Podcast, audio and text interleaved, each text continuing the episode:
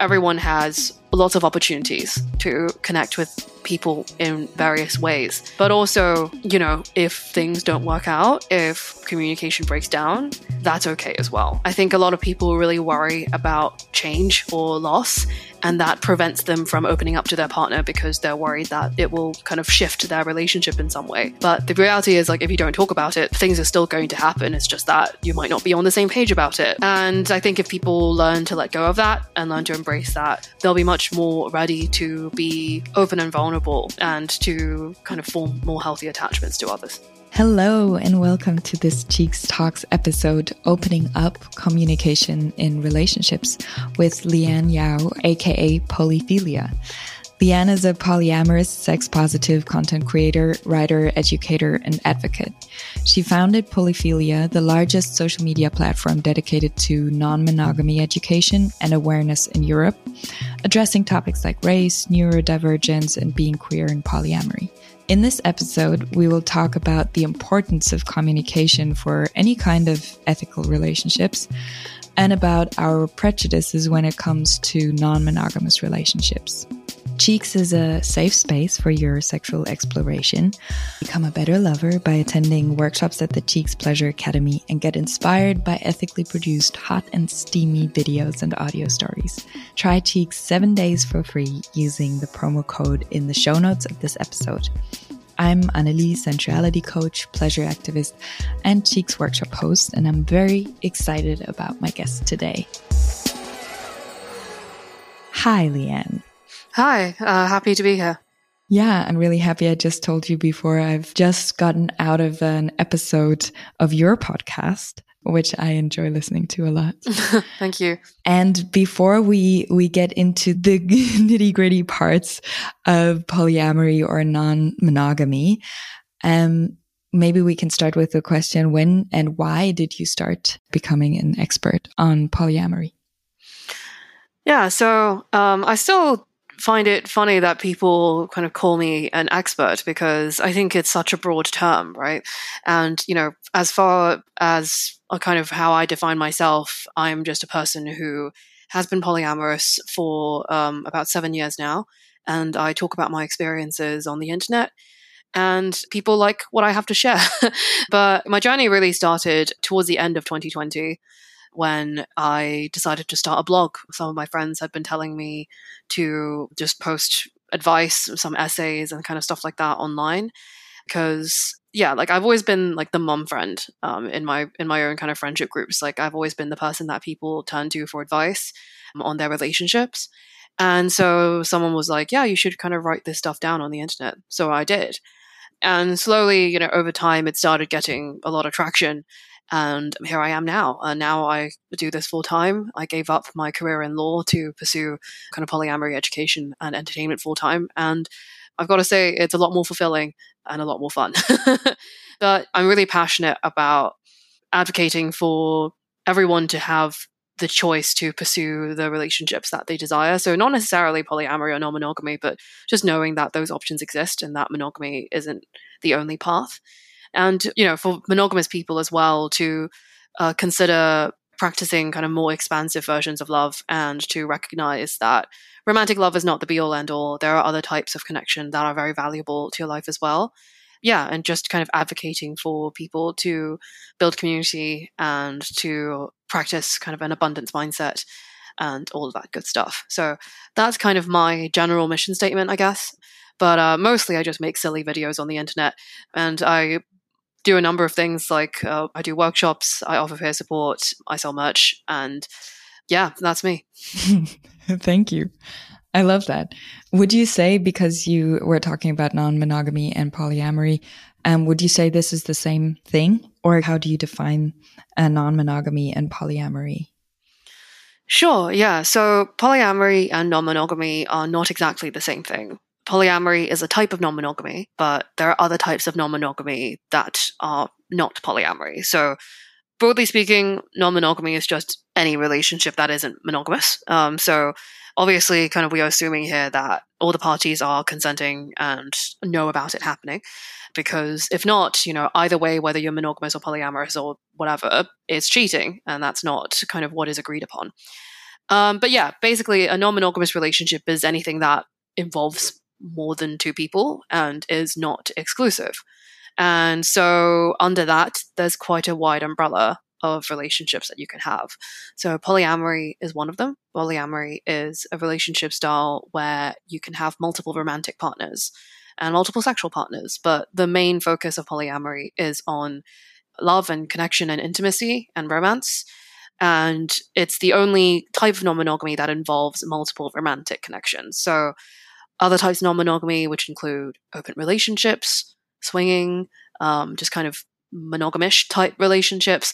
Um, there's two people who are in a romantic relationship, but they can pursue sexual connections with others. So things can be kind of casual one offs. They might go to parties together. They might engage in threesomes occasionally, that kind of thing. But there's more kind of focus on sex for recreational purposes um, rather than kind of building close and intimate emotional connections. But it is a spectrum. Um, obviously, there are some people who have kind of casual connections, but they've been going on for a long time. And obviously, if you've been seeing the same people for a number of years, there is kind of emotional intimacy that has developed there, even if it's not necessarily kind of love that is traditionally defined. Um, but yeah, broadly speaking, non monogamy is an umbrella term for anything that isn't monogamous. Polyamory is one type of non monogamous relationship, but there are other types of non monogamy as well. Yeah. And you were talking about cheating in any kind of relationship, really. So the term that is often used, um, I think, is also ethical relationships, just having any kind of ethical relationships, whether they are non monogamous or monogamous. Does ethical simply mean that you um, agree on certain things and things happen consensually, or is there more to it? I think this has to depend on the person you ask because, yeah, you're right. Ethics does encompass quite a large range of things. And also, people have different ethics. People don't have the same definitions of what is considered ethical. I personally just say non monogamy when I'm referring to kind of open relationships in general, but a lot of people say ethical non monogamy or consensual non monogamy. Consensual non monogamy is kind of more commonly used in like academic research um, to distinguish from infidelity and cheating. Mm-hmm. But, you know, like I think it probably makes more sense to just move away from those labels like altogether because I mean, we don't say ethical monogamy, and it's just kind of presumed that monogamy is inherently ethical. And the qualifier of like ethical or consensual non monogamy sort of implies that, like, without those labels, that non monogamy is inherently wrong, or that the party's not consenting in some way, or that, yeah, it's just not normal or that it's bad. That's kind of my my broad take on it, but as to kind of ethics in relationships generally, like, yeah, obviously, I think consent is a big part of it. I think that it's important to to negotiate kind of, you know, what your boundaries and your agreements are in the relationship and to honor them as best as you can. I also think that it's important to be flexible and keep an open mind and renegotiate if things aren't working because people change over time. It's not like you just negotiate it at the start and then that's just the case like for the rest of your life. Yeah. And I think it's also important to be able to repair well from conflict. So conflict is inevitable. I think it happens. And obviously it's good to prevent conflict and to try your best not to hurt your partner, but it will probably happen. And uh, I think in those scenarios, it's important to stay accountable and to communicate openly and to know how to apologize effectively and to you know take steps to um, you know be better um, so i think i could go on about like all the different things you could do to ensure that your relationship is kind of healthy and sustainable um, but I think these are important in all types of relationships, and which is why I think that the labels of kind of ethical and consensual, kind of prefacing non-monogamy, are probably going to quickly become obsolete. Yeah, I agree. And also the, I mean, I had to uh, experience and realize over the time of my life that all kinds of relationships that you have with either one person or several people, just because you say they're monogamous or non-monogamous or an open relationship or whatever term you want to use, doesn't necessarily mean that um, everyone knows what exactly that entails for your particular case. Mm-hmm. I felt for myself, generally just talking about my relationship or my relationships. And then if people want to know more, I can go into it, but it doesn't necessarily need to mm-hmm. be labeled because every relationship will look differently, anyways. Yeah, absolutely. we all grew up like with the with the mindset of monogamous relationships, or a lot of us grew up with a mindset of um, having and being in monogamous relationships. So the idea of moving beyond that or past that or trying different ways of being in relationship is still really scary, I think, for a lot of people. And you host um, peer support workshops and you give tips and lead open discussion groups, which I think is really amazing. And I'm curious as to what are the, like most frequently asked questions and, and topics in these settings. Yeah. Um, so I've been doing peer support for about two and a bit years now. And I think the main things that I get asked about are probably also the things that monogamous people are asking me about the, the most often, you know, in terms of the kind of the most common issues that would crop up. So um, the main thing is jealousy. I think that's like a big concern that people have, and probably the most challenging thing. Well, one of the most challenging things to navigate, like when moving from monogamous to open. I think another one is kind of conflicts within the relationship networks. So, obviously, if there's more than two people involved, there's a lot more connections and therefore a lot more potential for conflict. So, there can be situations where, you know, it's the same as like in large friend groups, right? Like, um, someone miscommunicates or like they interpret some something someone said the wrong way and they tell another person and then there's a misunderstanding or like two people get introduced to each other by someone that they both care about they don't get along, what happens then? Mm-hmm. Or, you know, logistical things as well. So, you know, kind of time management or navigating the dating world, all kinds of things, really. Like, I think people find it very difficult to imagine a relationship involving kind of more than two people. But I think if you think of it as uh, like a friend group, but like just a lot more intimate, well, I suppose intimate in a different way, then you can start to see how uh, kind of a lot of the kind of same dynamics and kind of you know conflict patterns and things like that emerge. So I get asked about jealousy probably the most. Um, I think you know, like a lot of people think that jealousy has to be overcome or that you can't you know you, you have to just you know stop feeling jealousy in order to be able to practice non-monogamy or polyamory mm. but then i think that's probably one of the biggest misconceptions about the relationship style because jealousy is an emotion and i think it can come from a variety of sources mm-hmm. so it's really important to dig down into the root of what's going on and to figure out whether it's you know kind of your own insecurities and kind of uh, beliefs that are holding you back, or if it's something that your partner is doing that is triggering, or if it's something about your relationship that needs to be clarified. Mm-hmm. And usually from there, you can communicate better with your partner and kind of, you know, troubleshoot the issue. And I think getting good at polyamory is less about just learning not to feel this emotion, but more about knowing what to do, how to deal with it when it happens and uh, yeah you know what i said about troubleshooting just being able to uh, understand kind of where it comes from identify the issue and kind of uh, talk about it openly with your partner or partners. So um, yeah so those are the main things that get discussed but honestly there have been a wide variety of other issues that have come up as well you know just like in all types of relationships. I'm currently in training to be a therapist and I'm uh, in the hope that in future I can work with kind of non-monogamous couples and polycules and groups and provide kind of poly-friendly therapy to them because I really enjoy doing doing peer support. I really enjoy helping people, and there is a lack of mental health support for queer people, for polyamorous people, for people of color. Yeah, and as someone who occupies like all of those marginalizations, like I think it's really important that polyamorous people have support and uh, community and people to talk about their problems and vent to and have a safe space to vocalize and process their feelings, you know, outside of the people that they're in relationships with.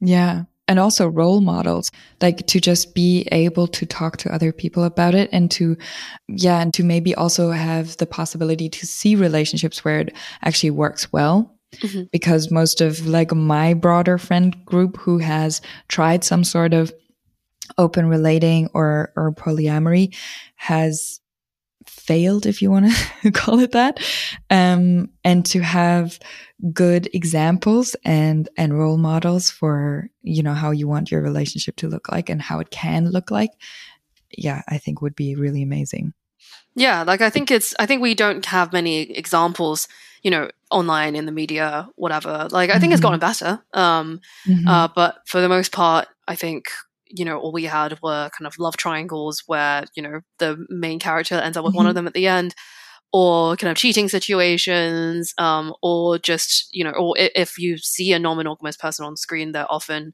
kind of portrayed as like indecisive, slutty, um, yeah. Uh, you know, which you know, and obviously being slutty is not a bad thing, but um, you know that it doesn't, it, it you know, that I think they're equated in a way that can be harmful. Well, when I first started um, kind of posting online about my experiences, there were a lot fewer people who were doing what I did. Now, mm-hmm. you know, mm-hmm. I'm in the company of maybe kind of 20 to 30 other creators and, uh, you know, who have emerged in the last like year or so. And they're all talking about different experiences and kind of sharing different aspects of their life, their struggles, things like that, um, which I think is really great. And I think we need more of that for sure. Yeah. Also, because you were talking about jealousy being a big issue, and of course being able to communicate your jealousy or maybe where it comes from and the root of it to your partner because communication is also something that we um, just assume everyone is able to do. And we also like a lot of us also haven't learned how to communicate properly. And especially when it comes to relationships and love and and topics that are kind of vulnerable. Mm. are there any like models of communication like that you can use? Or do you have tips for people that are like, yeah, but how do I even start talking about these things, like the difficult things? Mm-hmm. Yeah, like I think obviously it's it can be very difficult to be vulnerable. You know, it's a very intimate thing to do, and you open yourself up to a lot of hurt. And also, sometimes people also worry about upsetting their partner, disappointing them, and hurting them in some way. And so there are kind of several potential barriers to kind of being I suppose, radically honest with your partner um, on issues that are kind of really important in your relationship. And I think something that does crop up quite a lot is the issue of people pleasing. Mm-hmm. So I think if you're in a relationship with someone, particularly if you've been together for a very long time, there is the potential danger. I'm not saying this happens in all relationships, but sometimes you don't know where like you end and the other person begins. You kind of start kind of fusing into one person, and there is less of a sense of like yourself as an individual, kind of a sense of independence, things like that. And that can be dangerous if you have desires that are different from your partner's, but you don't know how to vocalize them to your partner because you know you're worried that this will cause a rift or that this difference will kind of push you apart. And I think it's really important to recognize that you know, self advocacy um, is probably kind of one of the most important skills to learn in relationships and also just, I think, in life. And if you're just kind of going along with whatever everyone else is doing and just, you know, doing things because that's what people expect of you or that's what other people want, you tend to lose sight of yourself as a person. Um, and I think that's that's a big struggle for people. Like when they, for example, have been monogamous for a very long time and they open up because they suddenly have independent desires. They might want different things out of uh, their dating lives or sex lives. Um, you know, they'll be like ha- uh, forging kind of individual connections with people. Like even if two people in a couple are dating the same person, they will still have like very unique relationships with this person, mm-hmm. and that can be very scary um, because you don't want to upset your partner. You want to ensure that uh, the relationship is protected, that you're happy and safe. Um, but I think it's also about getting comfortable with the idea that you can't guarantee these things. So, kind of what I said about the start about kind of practicing the abundance mindset is recognizing that everyone has lots of opportunities to connect with people in various ways. But also, if things don't work out, if communication breaks down, that's okay as well. So, I think a really important part of healthy communication is self advocacy, like I said, but also accepting and embracing uncertainty in a sense. I think a lot of people really worry about change or loss, and that prevents them from opening up to their partner because they're worried that it will kind of shift their relationship in some way. But the reality is, like, if you don't talk about it, things are still going to happen. It's just that you might not be on the same page about it, or you might both feel very isolated and thinking you're the only one with these problems. Um, And I think if people learn to let go of that and learn to embrace that, you know, change is very normal and loss is a very normal part of life and things like that, they'll be much more ready to be open and vulnerable um, and to kind of form more healthy attachments to others. Mm-hmm. Yeah, that's a big one. just just let go of this and overcome this. I mean, of course, you didn't say it that way, but like the thought of it always seems so much easier than the actual doing of it.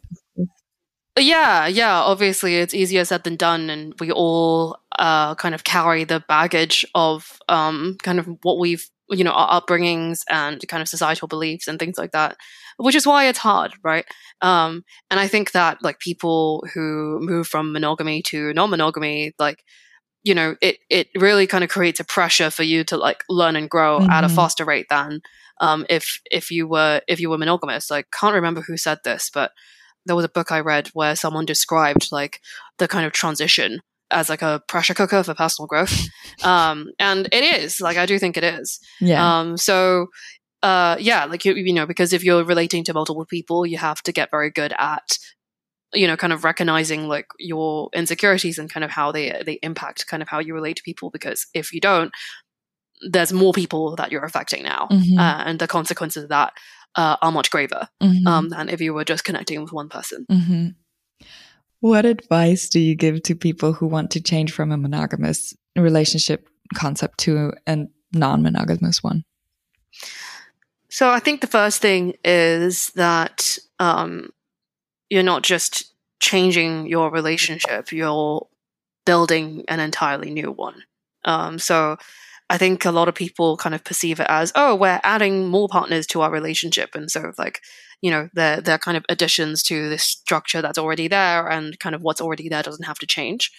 But in reality, like it is just like a completely different framework. Like you are kind of getting rid of like what you had, you're building something new and kind of how you like move in the world like from that point onwards is going to be completely different so a lot of the things, a lot of the habits that you might have developed in a monogamous relationship, a lot of the routines, a lot of the things that you do to kind of show your love and commitment to each other, like have to be re-examined, right? So, you know, a very classic one is like if you kind of previously believed that in order to demonstrate love to your partner, you had to deny desire for others you had to yeah forsake all others right? Like you know and uh, the kind of whole foundation of your relationship is built on the fact that you're not seeing other people right? Non-monogamy takes that away. You are admitting desires for other people and you are pursuing connections and removing the exclusivity from your relationship. So, you know, how do you define your love and commitment to each other now? Well, now you have to start focusing on the actual connection rather than the structure of your relationship how emotionally in touch are you with each other? Mm-hmm. You know, how good are you with communication and being honest and vulnerable with each other? Um, and it's kind of, you know, these things that like actually define a relationship rather than, oh, well, I have a ring on my finger, so I know we love each other. Or, oh, we have a child, so therefore we love each other, you know, because yeah, you can have all of these things and you mm-hmm. can still not be very happy. Mm-hmm. So um, I think the first thing is, yeah, like kind of you know recognizing that you are doing a hard thing um, you are rebuilding something and that again it's about embracing uncertainty. You're not, not knowing how you're going to come out the other side because even if you even if you were compatible before in a monogamous relationship it doesn't necessarily mean that you'll be compatible in a non-monogamous relationship because two people can want non-monogamy and want completely different things out of it and those things can sometimes contradict each other.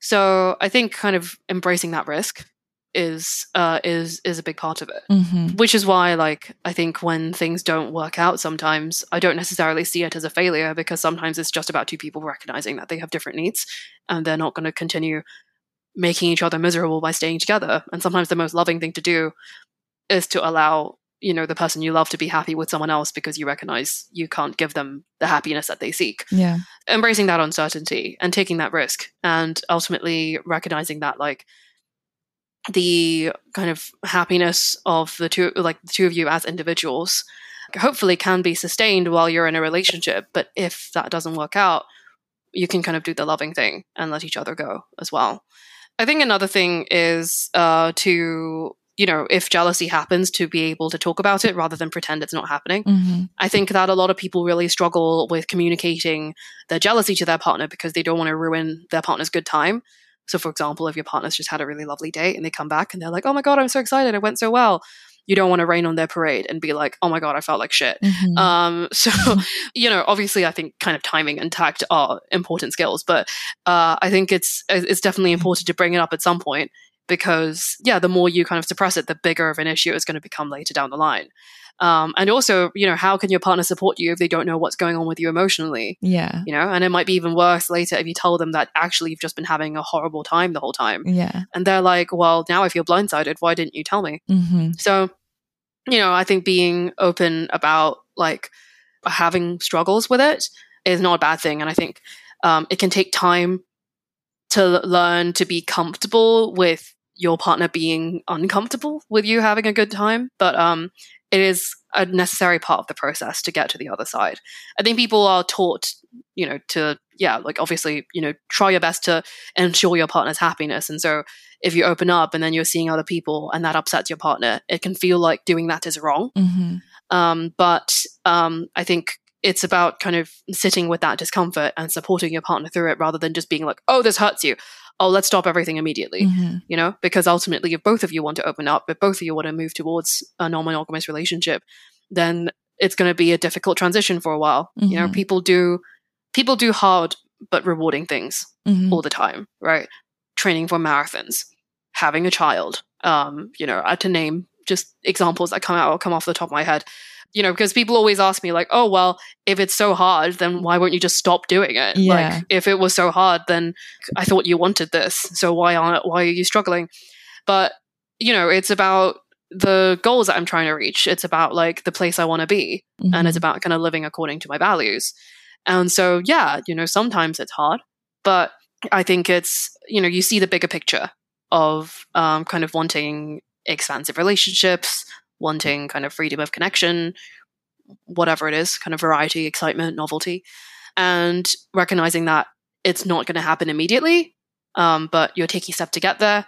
And it might be hard along the way, but ultimately the struggle is worth it. Yeah, and there is, as you said before, there are so many different ways how this can look like as well. Like it doesn't, there Mhm. not just this one form of non-monogamy uh, that has to be the path taken if you want to Yeah. um, be in a non-monogamous relationship.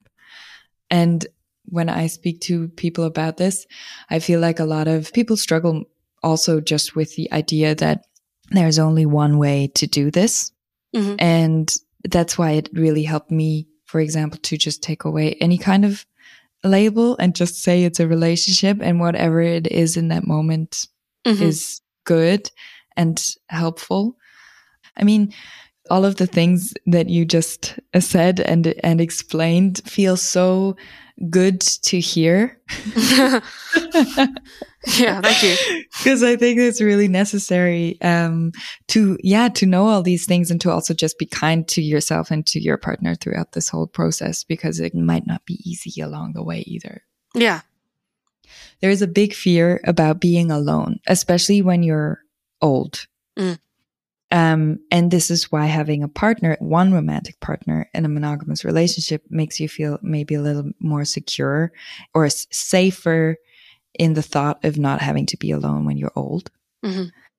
And the idea of being in a polyamorous relationship can be scary because people are afraid that their partner might then be with another partner or that you don't have like the support that you would want, the intimate connection that you would want when you're old and maybe you're too old then to be of um to be able to sustain like a relationship with multiple people. Yeah, and I wanted to know your thoughts on that issue and the thought of being alone. Yeah. I get a lot of hate sometimes on social media when kind of people are like, oh, well, kind of see how that works out in a couple of years, or like, oh, you're going to die alone of AIDS or whatever, you know?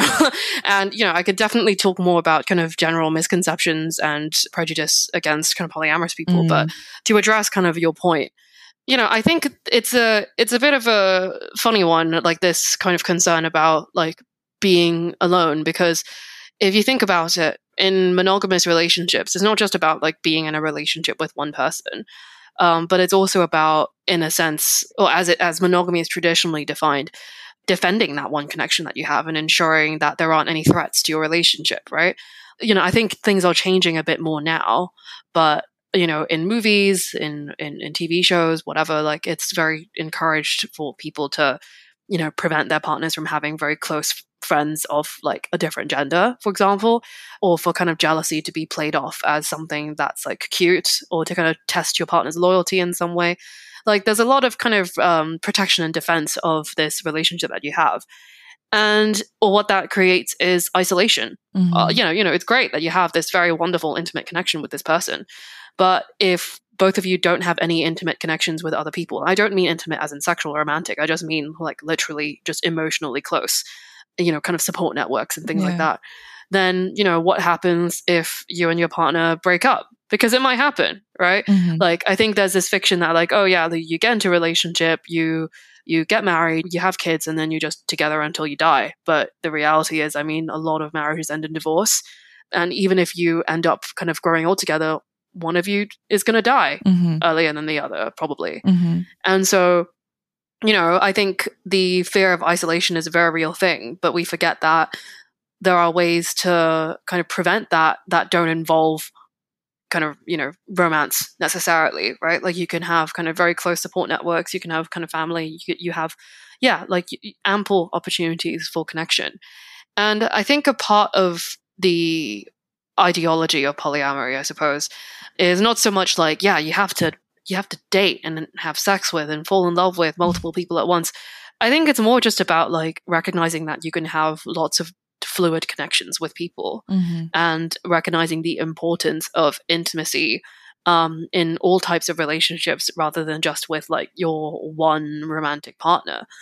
You know, so sure, like, you know, it's difficult to balance multiple connections, but I mean, it's in the same way as like kind of having like a very close friend group and a monogamous romantic partner. Mm-hmm. Like you just you just juggle these things, and so you you can spread your your needs and kind of your expectations across multiple people, which is going to be a lot more sustainable than placing all of your hopes, fears, dreams, desires, etc., onto one person. Yeah, which might be very overwhelming. So and polyamory has been done for a very long time. Like I feel like it's being talked about more um, in the last like one or two years or so, but in reality, people have been doing various forms of non-monogamy for a long time. Yeah.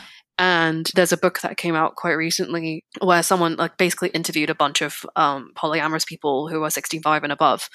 So, you know, a lot of people think that polyamory doesn't last, that you find a way to kind of settle down with one person eventually. But not the case. You know, people settle down in groups of three or four or like in large communities. Mm-hmm. And you'll, yeah, you don't have to be alone. And so I think in many ways, having one partner, uh, one romantic partner to kind of rely on and feel secure is actually counterproductive sometimes uh, by kind of defending that one connection that you have and ensuring that they never leave you end up isolating yourself a lot more yeah and putting a lot of pressure on the connection um, that makes it all that more brittle. Yeah. So, you know, I go back to kind of my earlier point of the importance of community. And community doesn't have to necessarily be found through love or sex, but just, you know, through kind of vulnerability and mutual support and kind of just ensuring each other's mutual happiness. And that doesn't have to necessarily be a romantic or sexual relationship all this is to say, you know, I think everyone deserves to have multiple connections, and whatever kind of form those connections take is going to have to be up to you. If you want one, romantic and like, and all the others are platonic, that's great. But I don't think we should be placing all of our expectations onto onto one person and isolating yourself from everyone else. Yeah, yeah, for sure. And also, the I think the other extreme is to um, say that you're placing all of your expectations on yourself to fulfill all of your needs and and desires yourself. Yeah, um, great point. Which is also uh, unrealistic, really. Mm-hmm.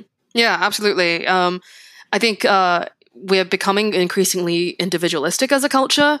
Um, so it's like, yeah, like you don't know anyone anything, and you can do everything mm-hmm. yourself. Mm-hmm. And I mean, sure, like it's great to be independent and feel like you don't need other people, but I think we're all very kind of social creatures at the end of the day. Um, you know and i think yeah. very few people are actual just genuine social hermits who don't need anyone and can be and can be self-sustaining and it's good and okay to rely on other people sometimes yeah. um, as long as they have the capacity as long as you're not just relying on one person the whole time spreading that among more people and l- letting them lean on you as well um, is a really great thing to do yeah you um, said on one of your posts on instagram I, I'm, I'm quoting, I used to see monogamy and polyamory as opposite ends on a spectrum, but as time goes on, I'm starting to believe that in many ways, healthy, consciously chosen relationships end up looking very similar, whether they're monogamous or polyamorous. Could you elaborate on that a little? Yeah, so um, I think kind of that speaks to like what I just said earlier about the importance of uh, community, you know, however that might look.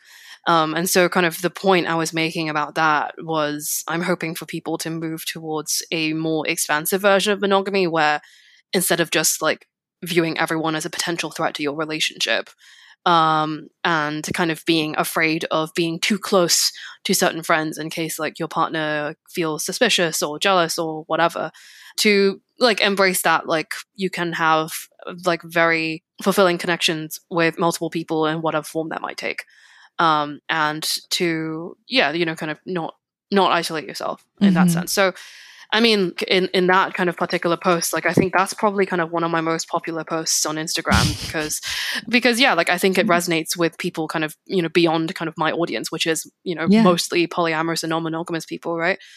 Yeah. So, you know, I think as as long as people have like the freedom to be individuals to recognize their own independence as well as kind of the way they their interdependence like within the relationship and they can pursue deep connections whether it's friendships or kind of like sexual connections or romantic connections, like whatever.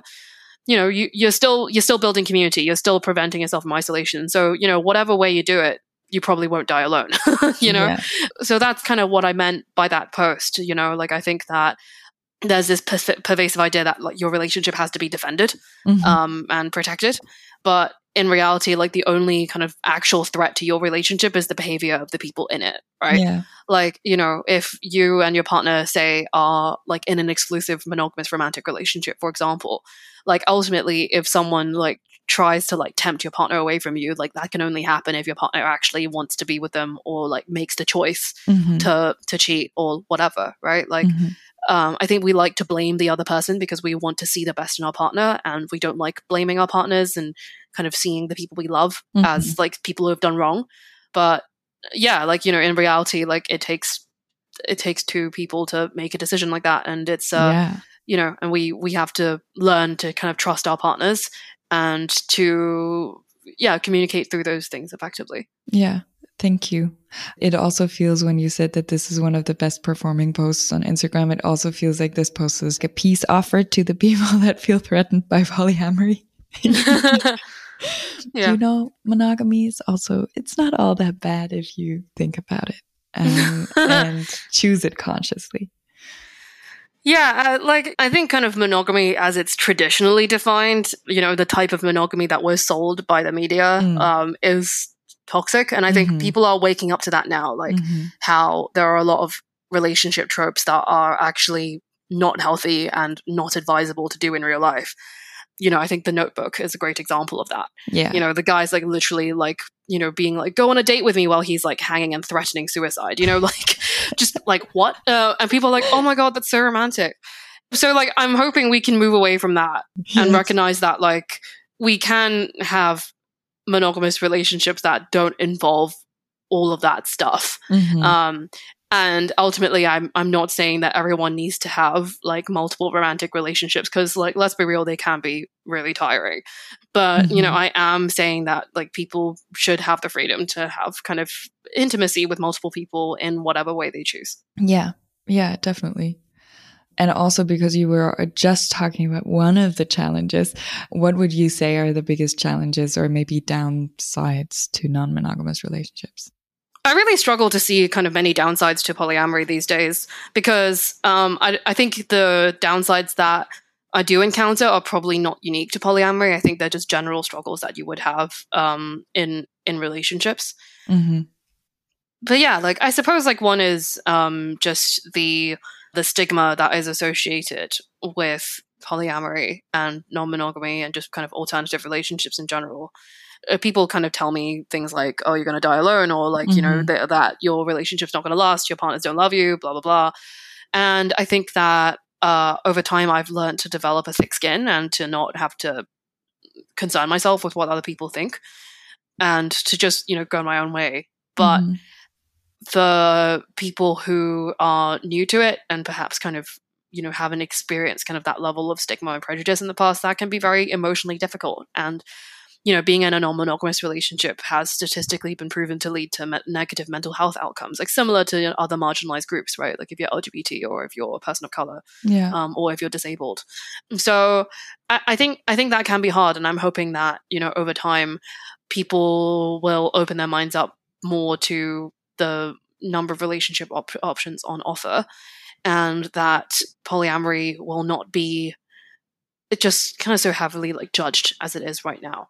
And I'm very honored to be kind of part of that movement, I suppose, in like raising awareness and educating people on um, on on this relationship style. Mm-hmm. And um, you know, I think we're seeing some changes already, kind of societally, legally, um, mm-hmm. as well in, in in parts of the world um, that are, I think, kind of making positive progress to um, eradicating um, this kind of one disadvantage that I can think of right now. But yeah, I think I think the main disadvantage is just the stigma. But you know, I think it's just something that will hopefully be improved with time. Yeah. Thank you so much. I think this is the perfect ending to this podcast. You've really summed it up so nicely. Thank you so much for being our guest. Yeah, thank you for inviting me on. Um, it's been it's been great speaking with you about this topic.